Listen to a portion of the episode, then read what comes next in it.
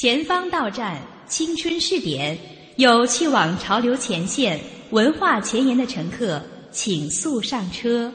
前方到站，青春试点，有去往潮流前线、文化前沿嘅乘客，请速上车。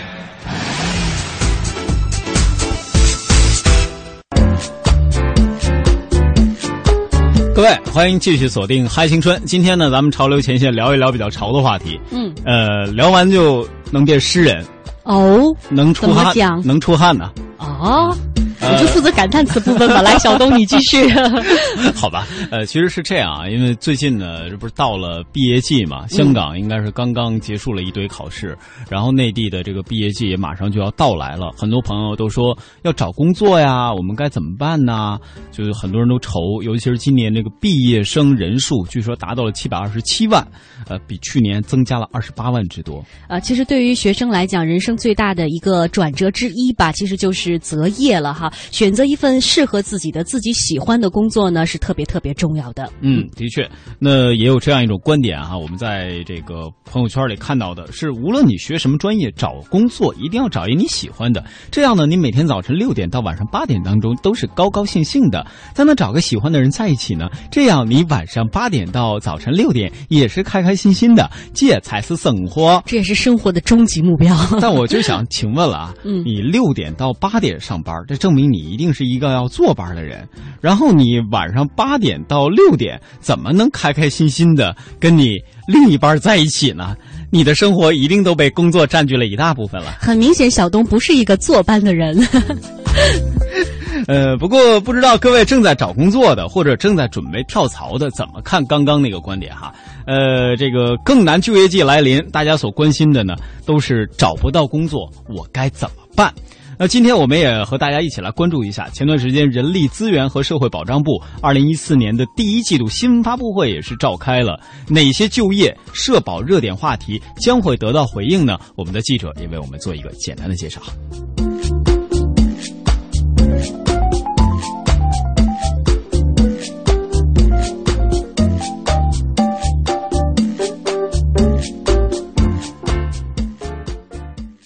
就业牵动着千家万户。人社部的新闻发言人李忠在开场的时候便说，一季度呢，我国就业工作的开局良好，就业的总体形势是稳定的。那么一到三月份呢，城镇新增就业的人数是三百四十四万，略高于去年同期。而同时有一个群体呢是持续受到大家的关注，就是大学生的就业。那今年高校毕业生就业规模会达到七百二十七万，比去年增加二十八万人。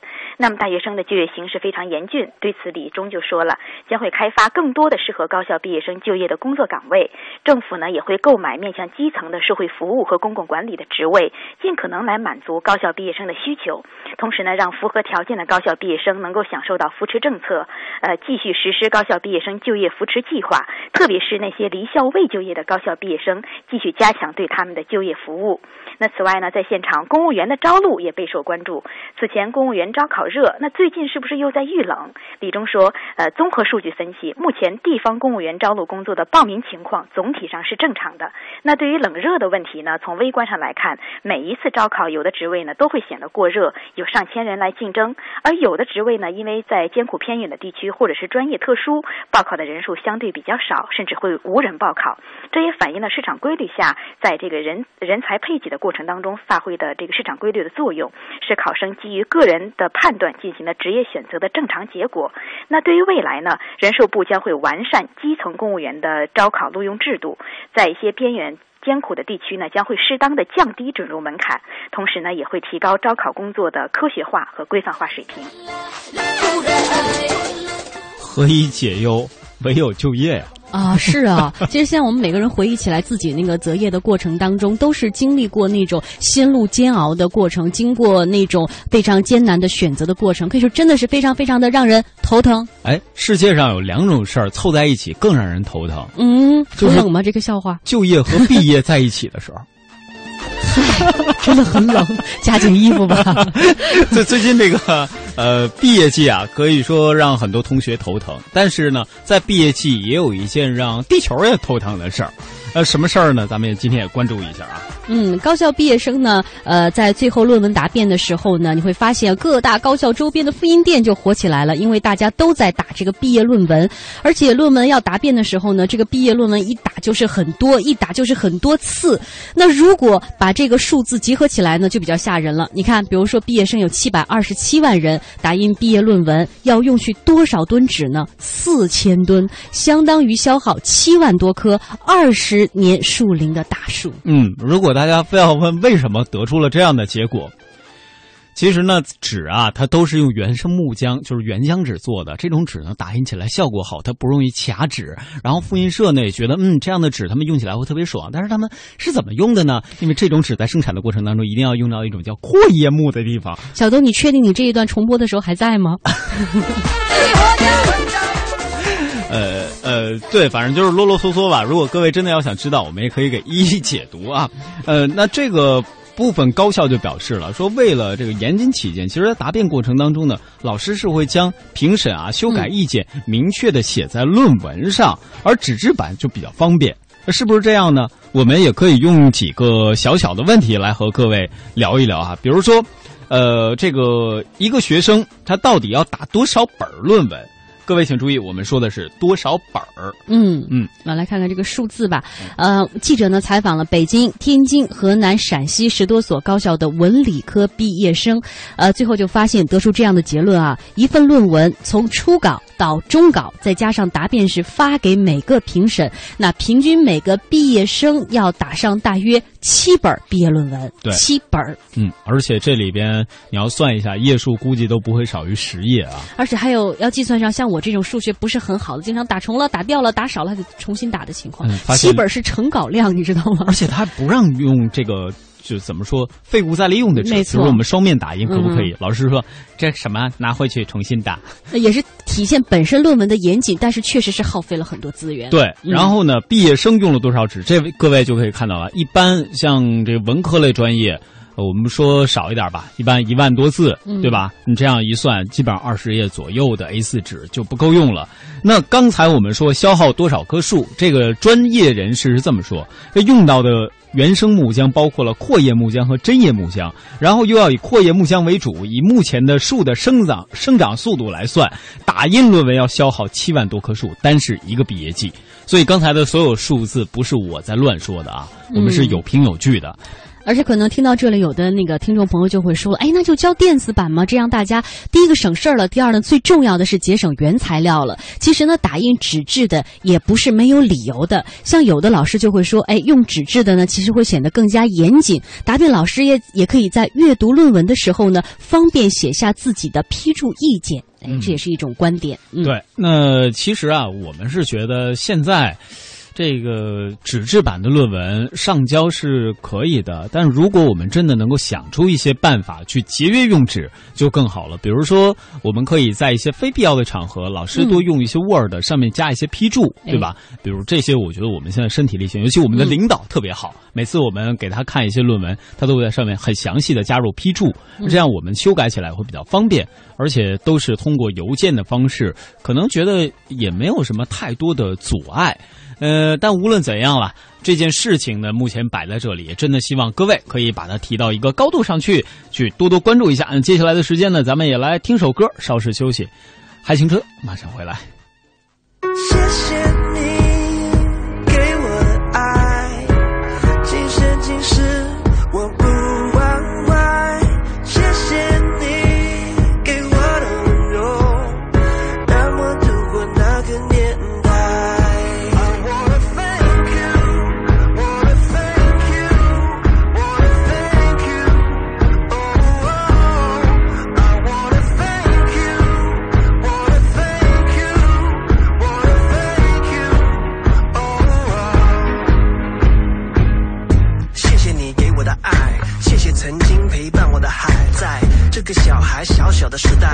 家都笑笑的实在是在五岁还梦着将来，五岁就到了上海，以为我不爱说话，是因为中文太差。多谢老师，老师考试搞进脑子才知道是好事。记得同学跟我荡过秋千，下雨时间我们一起躲在屋檐里送的书签，已经不在身边，但是还是会叫人。想念。下一篇，说说我的初恋。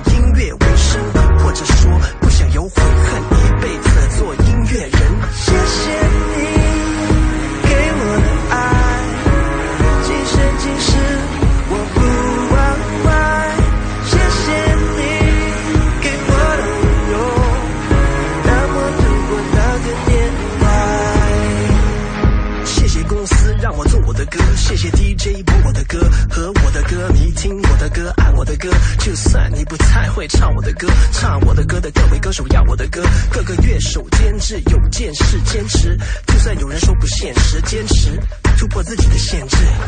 要谢谢你的关心，要谢谢你的关心，给我最好的关心，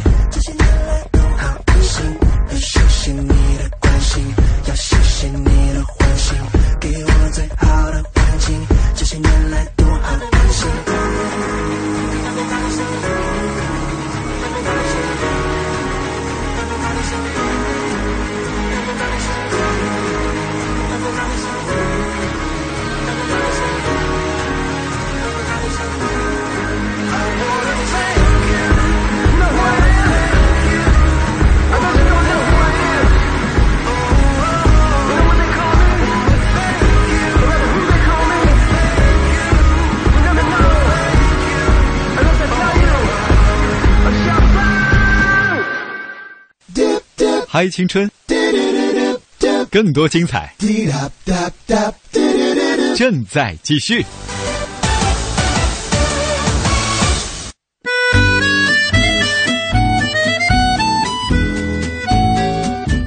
各位亲爱的听众朋友，欢迎在半点评选呃半点评选还没到来之前，继续锁定我们嗨青春。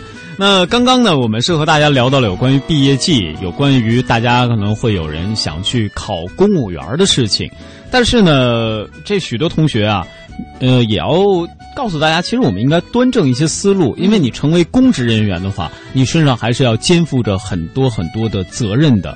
而且我们在呃到这个岗位之前，可能要你也要搞清楚你自己的责任到底是什么，你未来工作的重心到底是什么，你未来发展的主要目标是什么。而且还有一点要提醒即将就业的大学生朋友，就是很多职业你只是看到了他的干，而没有看到他辛苦的那一面。比方说，像有的公务员他就会说了，哎，我们的工作可能更多的是一种模式化的一种呈现，生活呢是按部就班的。呃，还有的说，可能我现在年轻的时候能看到我年老的时候是一个什么样的生活状态。呃，所以呢，都是大家在择业的时候要想清楚的问题。哎，的确是这样。最近啊，还有一些报刊杂志上刊登了这样的文章，说有一些公务员他们就说到了刚才俊阳说的那些问题，开始抱怨自己的工作不合心意，然后自己呢未来可能已经看到很久很久的发展了。呃，其实面对这种朋友呢，我们也不知道应该如何去开导你，呃，只能是，呃，有的时候确实也苦于大家这种现状，就是未来你发展的路相对单一，你成长的这种可能性或者成长的这种呃冲劲儿吧，相对其他朋友要小一些。那针对这个问题，我们的记者呢也采访了一些年轻人，我们也来听听他们是怎么说的。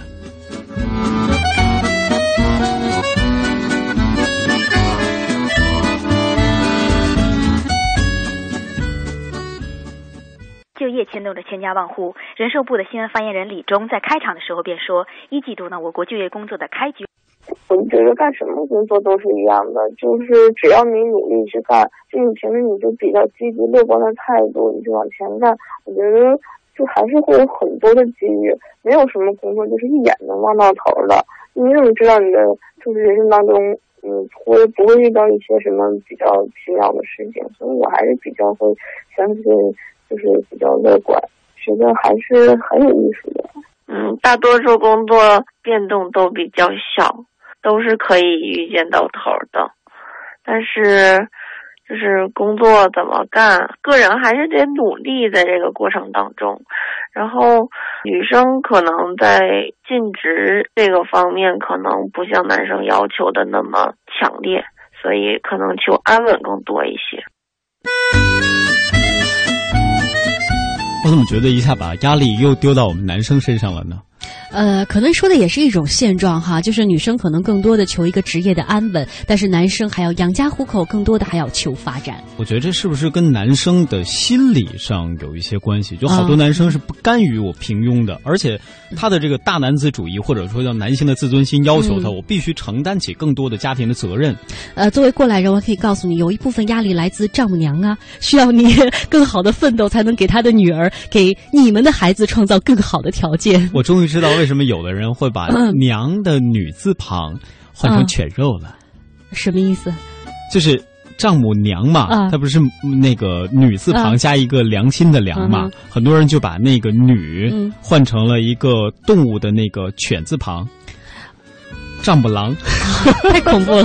没有我说的这么直接吗？我真是没反应过来。不过啊，我们说这可能是现在大家的心理的一种状况。我们更应该关注的，刚才第二位受访者他说还是要努力，我们不能放弃希望，对吧？药不能停。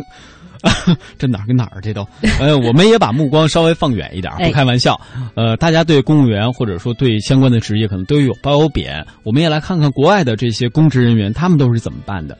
澳大利亚啊，Two AC 电台的主持人胡芳介绍说呢，在澳大利亚政府工作的工作人员分成两类，一类包括各部的部长、各州的州长等等，也就是各职能部门的一把手，他们隶属于各个不同的政党，在每一次的各州选举和联邦选举当中，由获胜方的政党人来担当。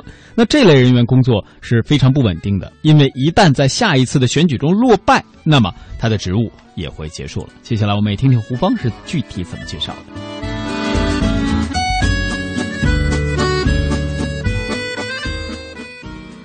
虽然在每一届政府换届的时候呢，都会产生一些政府职能部门的兼并或者是关闭，但是总体来说，这一类政府服务人员的工作呢，还是相对稳定的。在澳大利亚人眼里呢，也算是一个铁饭碗。通常这一类政府工作人员的工资呢，是从四五万澳币到几十万澳币不等。那么他的工资恒定呢，通常也和工龄挂钩。通常一般这一类政府公务人员呢，一年升一个档次。那么每个档次的工资增加呢，每一年可以增加一千五到两千澳币左右，约合九千到一万二人民币。如果他们一直往公务员这条路上走下去的话，面对他们的只不过是每一年的年薪增加和他们的级别增高，但是永远不可能成为各部部长、各市市长或者是澳大利亚总理。因为这些一把手的职务啊，永远都会是由澳大利亚各政党的选举获胜方党员来担当，而不是从这个公务员体系当中选拔出来的。刚刚我们说的是澳大利亚，那接下来呢，我们也来关注一下德国。德国现行的公务员制度呢，等级色彩是十分浓厚的，公务员也分为了初级公务员、中级公务员还有高级公务员，每一个级别都会有详细的划分。那公务员对其进行具体的规范，其中也包括了薪水啊、待遇等等。我们也听听德国的观察员是如何为我们解读的。所有的初级公务员和中级公务员，包括上校一级的普通军官的薪水待遇为 A 类。那么一般的工作待遇呢是 A 二到 A 六，中级工作为 A 五到 A 九，中高级工作为 A 九到 A 十三，高级工作为 A 十三到 A 十六等等。而 A 类工资根据等级不同，在一千八百到六千五百欧元之间。那么在德国，公务员不算是高收入群体，而且呢。几乎是没有灰色或者说是各种隐性收入，但是呢，根据德国法律，公务员以及公共机构的工作和服务人员不得随意解聘，也就是说呢，属于铁饭碗。那么虽然不会大富大贵，但是呢，旱涝保收。那么这在福利体系以及社会保障高度健全的情况下，日子呢，绝对是可以过得舒舒服服。所以说呢，即便是在德国，公务员等级森严，而且呢，作为普通公务员很难爬到高位上，但是呢，他们还是兢兢业业地干着自己的分内的工作。那么说到底，公务员呢是拿国家的俸禄，或者说是由纳税人所供养，因此呢，他们的首要任务就是为社会和民众服务，而不是来为自己升官发财。如果认为自己的工作乏味，或者说是觉得待遇太低，那么完全可以辞职去做自己满意的工作，比如说自己开公司，或者说是去私企工作。那么这样的例子在德国也有不少。这样的话，收入高，风险呢也大。要么安心工作，旱涝保收；要么放手一搏，甘愿冒险。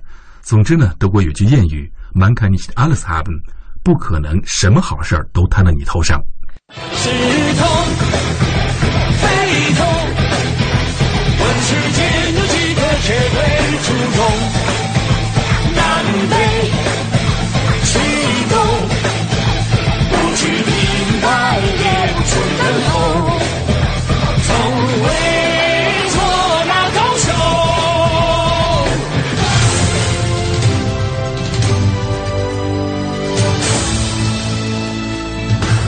这里是中央人民广播电台香港之声数码广播三十二台，香港之声全天候为您服务。以国际化的视野为您提供权威的新闻信息、丰富的文化知识和周到的生活服务。香港之声倾心打造湘江观潮、中华人物、数字新生活、民歌风尚、珠江瞭望、阳光心灵等精品节目。评说新闻中的道理，论述事实中的缘由。香港之声新闻节目纵览全球资讯，平息焦点话题。他们如璀璨明珠，点亮历史长河。他们如文明文化节目，共享文化盛宴，欣赏壮美诗篇。歌声随聚散的浮云，从辽阔天空而来。音乐节目唱响五彩华章，拨动你我心弦。从旷野大地而来，纵观生活大千世界，世界。生活服务节目，发现生活智慧，展示多彩人生，寻找独家观点。普通话、广州话双语播出。敬请关注中央人民广播电台香港之声数码广播三十二台。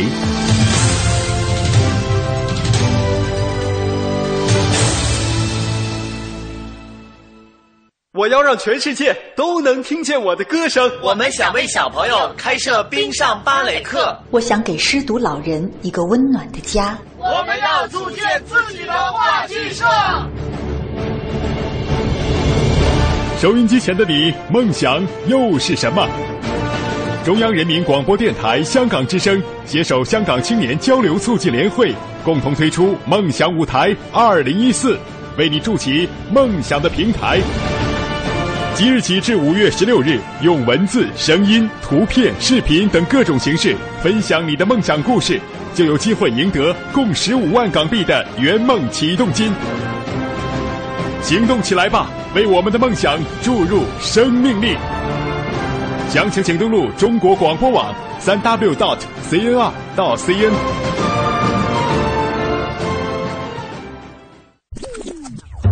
整蛊得逞，嗨！老友狂欢，嗨！环球游学，嗨！挑战极限，嗨！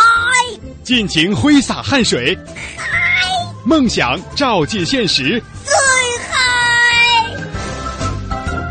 嗨是一种乐活态度，嗨是一种娱乐精神。要青春就要嗨！中央人民广播电台香港之声，嗨青春。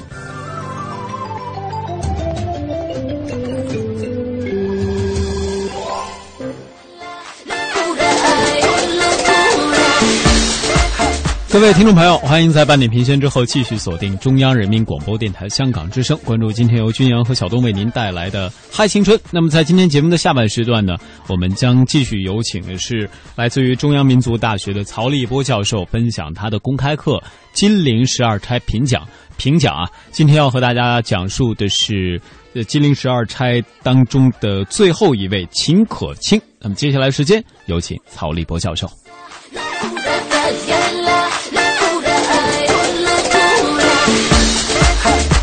同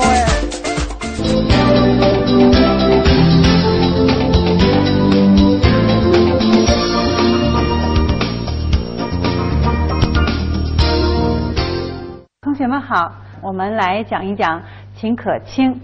好，秦可卿呢，我们给他找到这句诗词呢，同学们可能比较熟悉，因为我们讲史湘云的时候讲了《秦观春日诗》当中的“有情芍药含春泪”。那么写秦可卿呢，我们用了这句“无力蔷薇卧晓枝”。呃，我们要介绍一下秦可卿的身份，谈一谈秦可卿的结局。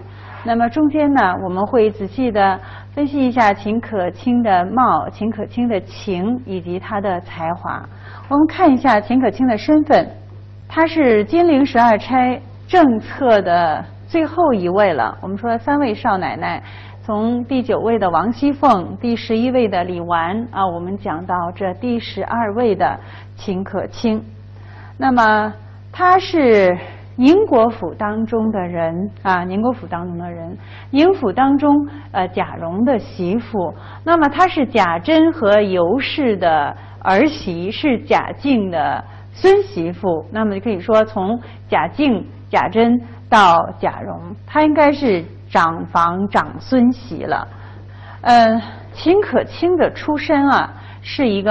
寒门薄宦之家，这在小说里边，我们说在媳妇当中，我们大家可以考虑一下，是少数呢还是多数？就这个寒门薄宦，少数。大家想想，那么呃，多数的女子的出身，门当户对的多吗？王熙凤，王夫人，那么这两个人是这个金陵王家，但是大家再看一看其他的那些妻子，比如说尤氏。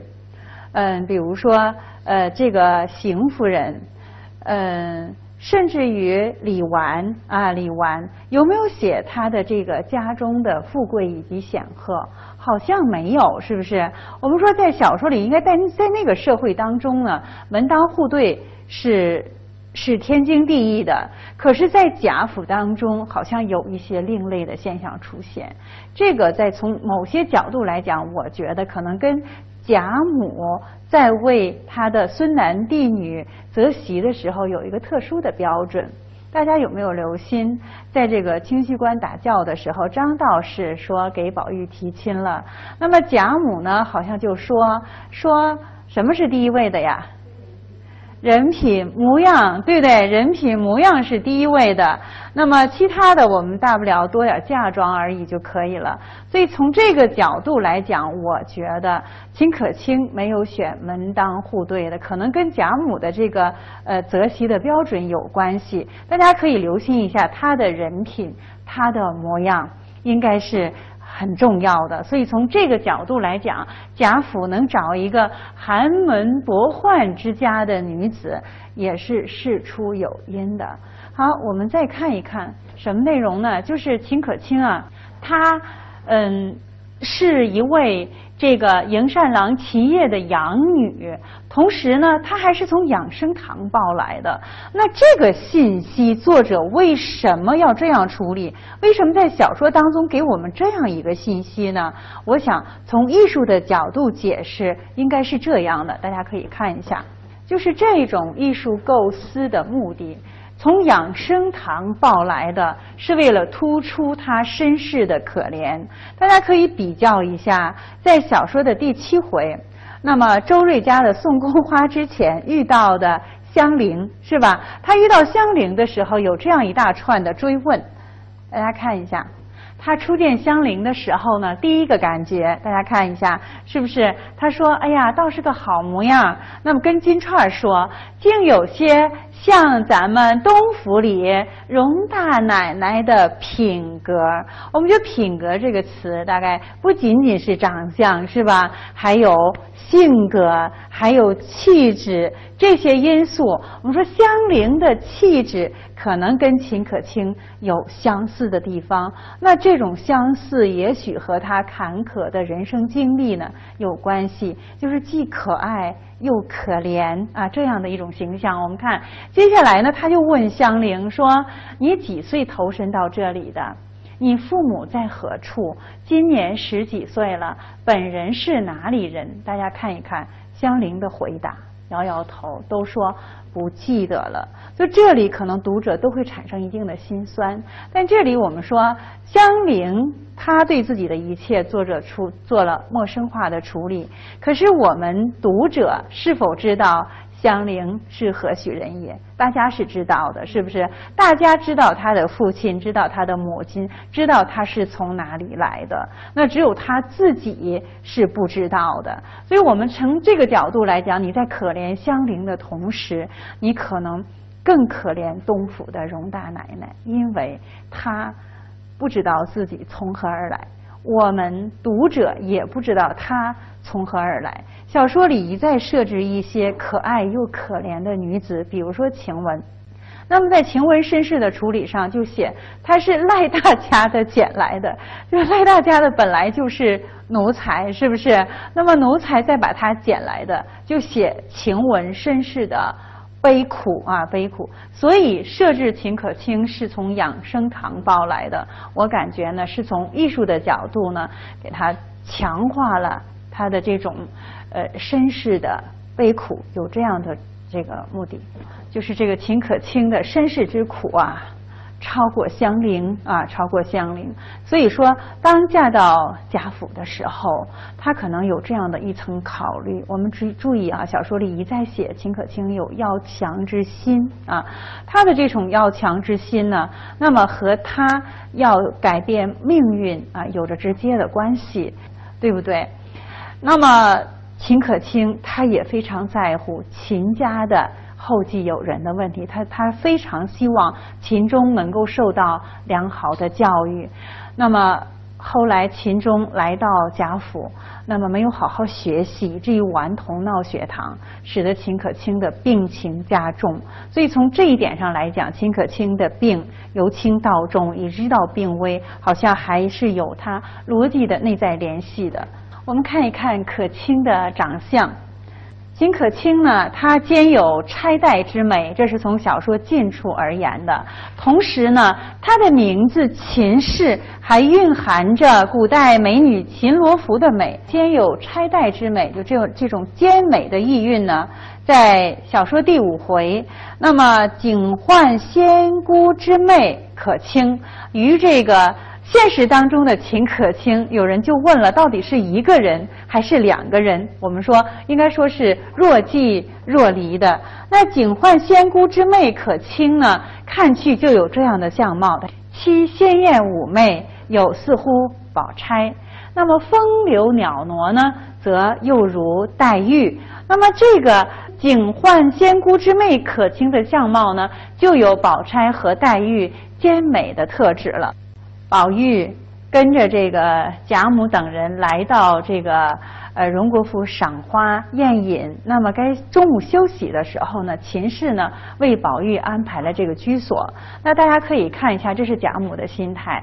那么小说写贾母素知秦氏，大家看一下，在嗯贾府众人的眼里，经常喊他的名字的时候是。秦氏，那么就和尤氏一样的。秦氏是个极妥当的人，大家看，生的婀娜纤巧，那么这个风流婀娜啊，行事呢又温柔和平，乃从孙席中第一得意之人。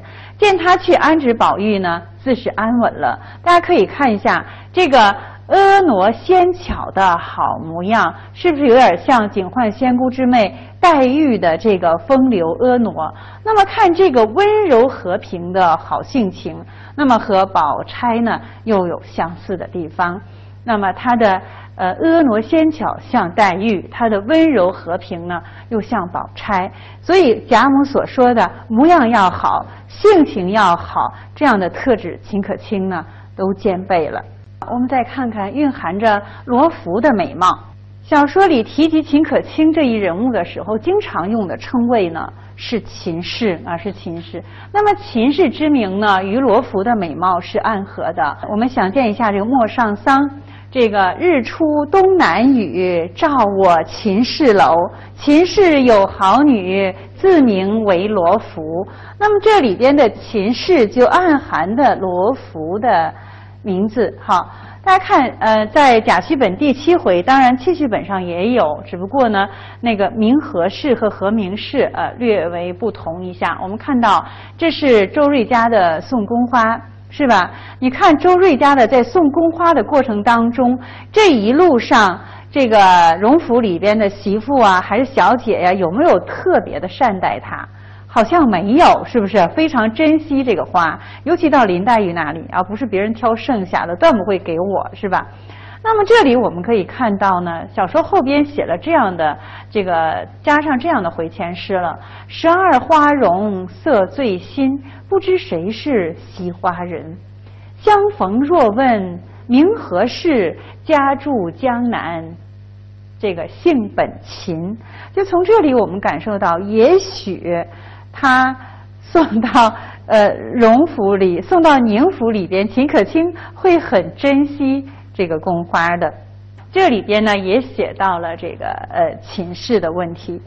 那么秦可卿的情呢，我们从她的两重身份呢来考虑，一个呢就是嗯寒门之女，就现实生活当中的寒门之女的要强之心；还有呢这个幻境之女，也就是在太虚幻境当中作为警幻仙姑的妹妹，她的一种理想。这种理想呢，也就是灌输给贾宝玉的，吾辈称之为意淫啊。这个意淫就是精神层面的这个情感，那么在现实生活当中的失落。